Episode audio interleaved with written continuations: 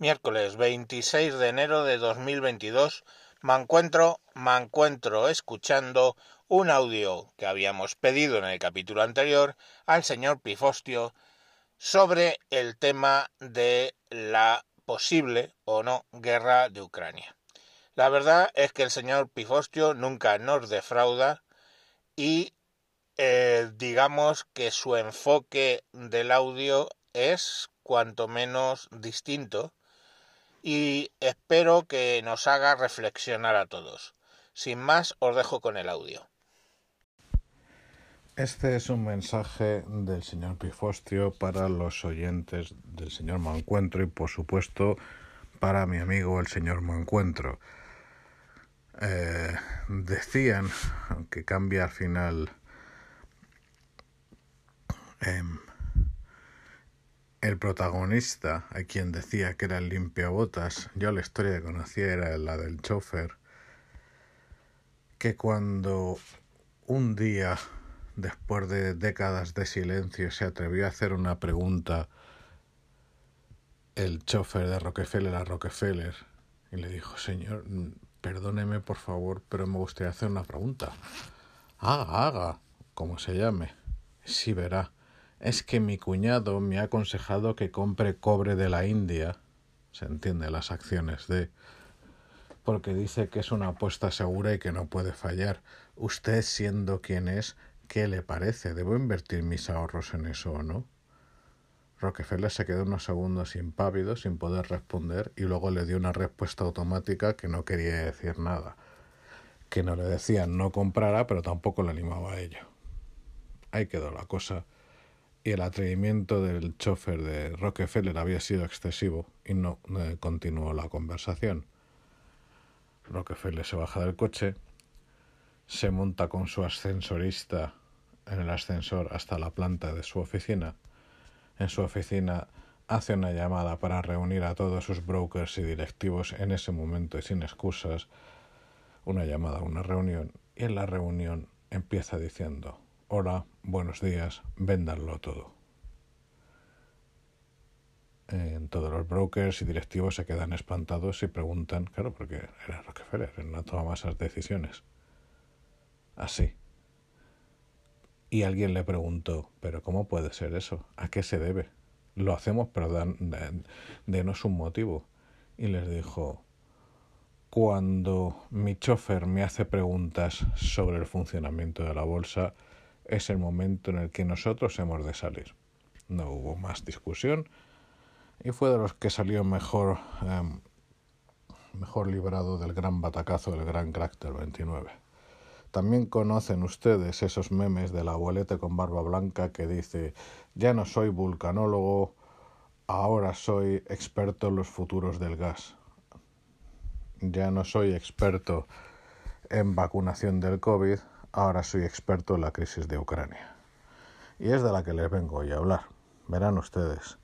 Por una parte se produce el fenómeno arquetípico que todo el mundo tiene que opinar de todo en redes sociales. Es un país libre, es una civilización occidental libre con presunto derecho a la libertad de expresión, al menos en según qué cosas, porque luego está la cultura de la cancelación y cosas que no se pueden decir en público so pena de lapidación pública, pero en fin, sí que lo hay, ¿no? Lo que permiten las redes sociales. En fin, no es una sorpresa.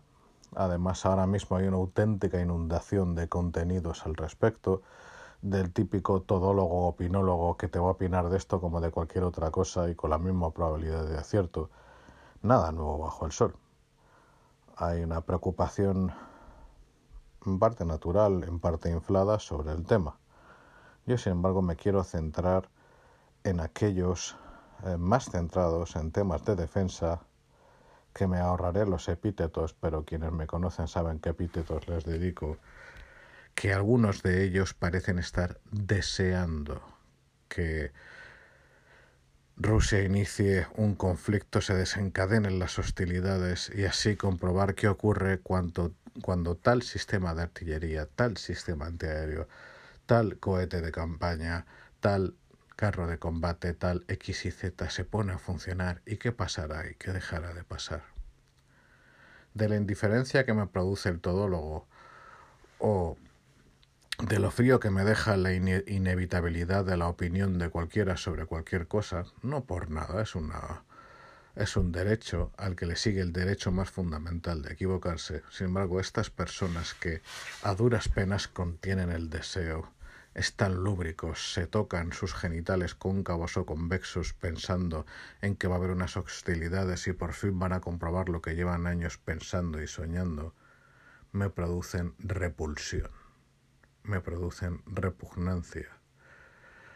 Al igual que el señor Mancuentro, el que les habla, ha olido un cadáver, en distintas circunstancias. Cadáver me refiero no solo de mamífero, no solo de animal, sino de ser humano en circunstancias apropiadas, verano en ciertos cementerios, en circunstancias no previstas, una explosión de ETA, por ejemplo, que también conoce el señor Mancuentro, o explosiones en otras partes, en otras latitudes. Por una parte está la visión, la visión de lo que era algo normal a de repente vehículos destrozados, gente corriendo, gente en el suelo o en cualquier parte o trozos de esa gente. Por otra parte, el sonido que te rodea por todas partes, los gritos, las sirenas, hay algo en el ambiente electrizado. Todo tiene que ocurrir demasiado deprisa después de lo que ha ocurrido. Y finalmente está el olor. Y eso el señor Mancuentro y alguno de vosotros de ustedes, perdón, lo conoce igual que lo conozco yo. Inicialmente el olor fundamentalmente yo diría diésel o gasolina a medio arder o ardida, más el plástico que ardido, más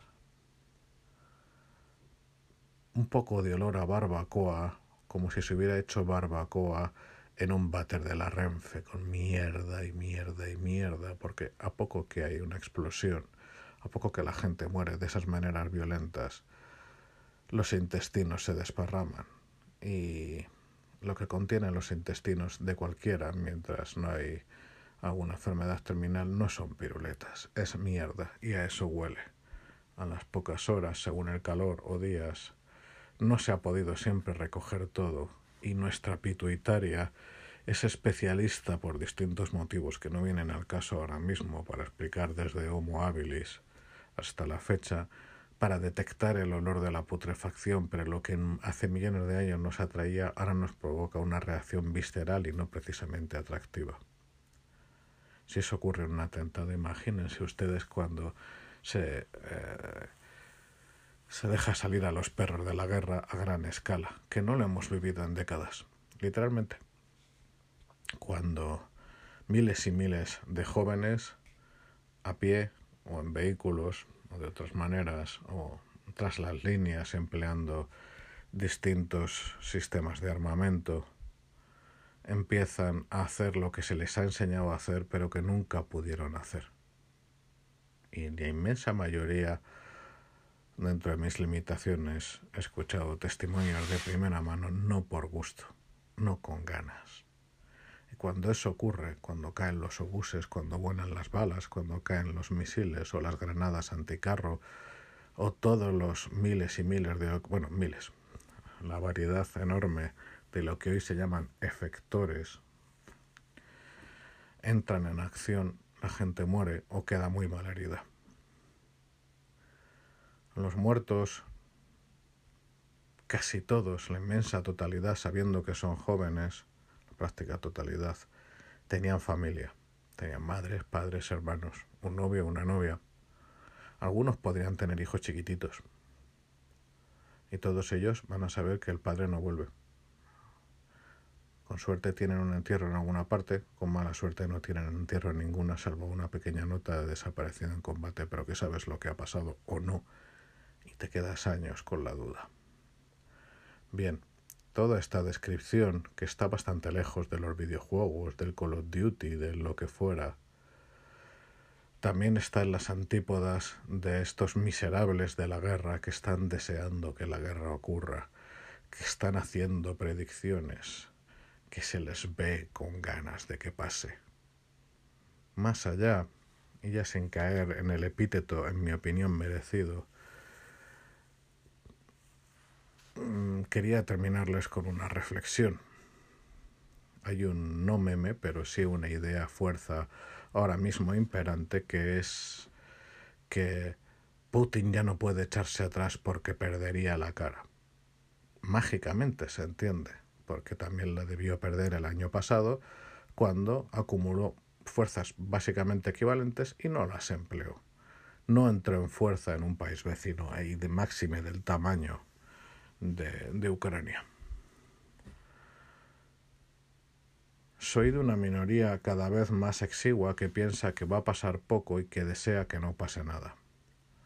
Cada, cada guerra evitada es una guerra ganada. Cada vez que las familias no reciben la noticia de que su familiar ha muerto, es una buena noticia porque no ha tenido lugar. Y eso es el único deseo que yo entiendo correcto y aceptable. Más allá, más allá de desear que no ocurra, está el hecho de que no lo puedo entender. La mayor parte de los opinadores se conforma con variaciones de esa pérdida de cara de Putin. Otros movidos por una política estrambótica, están pintando a la OTAN de agresora y dicen que Putin se tiene que defender de una manera tan analfabeta como enloquecida. Me refiero a estas personas que dicen eso. Queda para mejor ocasión explicar eso de em, la, la expansión hacia el este de la OTAN, pero al contrario que el Pacto de Varsovia no fue una expansión con bayonetas y carros de combate amenazando, sino que los expandidos lo pidieron y lo deseaban. Pregúntense por qué. Y quizás, si el señor Mancuentro quiere, hablamos de eso otro día él y yo. En cualquier caso, mmm, lo que me importa de todo esto es que yo sí reconozco que no lo entiendo, que no sé lo que está pasando, que hay un montón de factores que se me escapan y dedico un poco de tiempo a este tema. Y no logro entender todas las derivadas, cómo están funcionando los mercados a este respecto, cuáles son los futuros del mercado energético a este respecto, cuál es el esquema de beneficios y ganancias y cómo le podría salir bien a la Federación Rusa eh, llevar un ataque que tendría consecuencias de todo punto imprevisible, más allá de lo que podría ser entrar en fuerza en territorio que no domina porque no quiere, que es Donetsk y Lugansk. Solo digo esto, yo no lo entiendo, pero sí que sé una cosa. Desde hace muchas décadas, según como se mire hasta siglos, la Stavka, el alto mando militar ruso, tiene como principio inamovible no eh, renunciar, si es posible, a la sorpresa.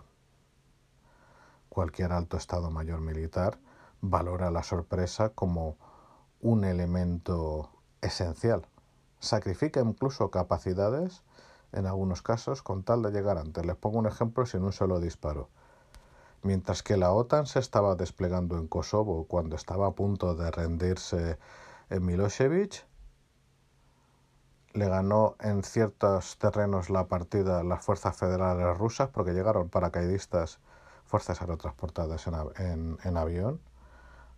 No os recuerdo si fue a un aeropuerto serbio o, cual, o donde fue exactamente, pero desde ahí, que no había demasiados kilómetros, se desplazaron a toda velocidad en jeeps y sidecars.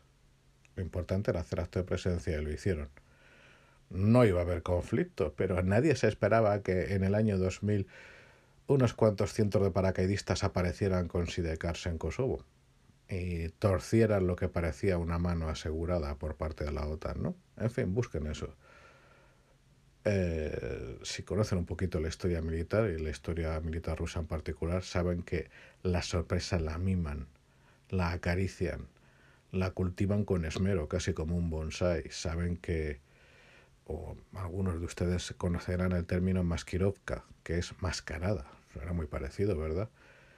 Todo el extremo de detalle y de preciosismo que ponen los rusos, sea cual sea la insignia que eres tú en ese momento, política y el colorcito o el canesú, para que lo blanco parezca negro, lo negro parezca blanco, todo le haga pensar que voy a atacar por el norte y evidentemente voy a atacar por el sur o ahora no voy a atacar. En fin, todo esto lo digo porque lo que parece a primera vista, con todas las eh, fuerzas dispuestas en el terreno como el año pasado, es que Rusia va a atacar, sí, sí, porque si no Putin pierde la cara, que es la frase mágica que ya consigue el efecto asombroso de dejar de hacer pensar. Y por lo tanto, para no perder la cara, lo que pierde es la sorpresa. No sé, ¿Qué puede ocurrir? Que para empezar pueda haber un imprevisto, que alguien se le vaya la mano, una cadena de errores, ojo, contra la cual se está muy preparado. Pero para continuar, puede que no ocurra. El régimen actual de la Federación Rusa no es un régimen psicopático que es, adicto a las apuestas doble o nada, como era el régimen nazi en la Alemania de Hitler. Es un régimen que calcula en plazos más allá de nuestros plazos democráticos. Es un régimen de gente muy profesional, muy poco humana obviamente, pero muy, muy profesional. Y aunque no está vacunado del error, los pasos que da los da tras cuidadosa consideración. Y si el paso a dar es perder la sorpresa, algo habrá pasado para que hagan esa renuncia tan, tan, tan, tan antirrusa. En fin, esto es todo lo que quería decirles y me despido con uno de los temas que les comenté anteriormente. Malditos sean los miserables de la guerra, los que ahora están excitados y expectantes esperando a ver qué ocurre cuando los perros de la guerra se desaten y las armas hablen. Espero que sigan obteniendo una vida tan miserable como la que han tenido hasta ahora. No digo nada más, que me dispara un poquito en el tiempo. Les deseo todo lo mejor y entre lo mejor incluye yo tener razón, como otro amigo mío, que no haya ninguna guerra digna de mención y que las familias no reciban los cadáveres de sus jóvenes. Un abrazo a todos. Como les decía, el señor Pifostio ha tomado un camino a la hora de hablarnos del tema de Ucrania que me parece novedoso para lo que he escuchado en podcasters por ahí y que creo que nos debería hacer reflexionar bien a fondo sobre este tema y cómo los medios, sobre todo, y algunos eh, expertos, pues están hablando sobre ello. Venga, un saludo y mañana más. Adiós.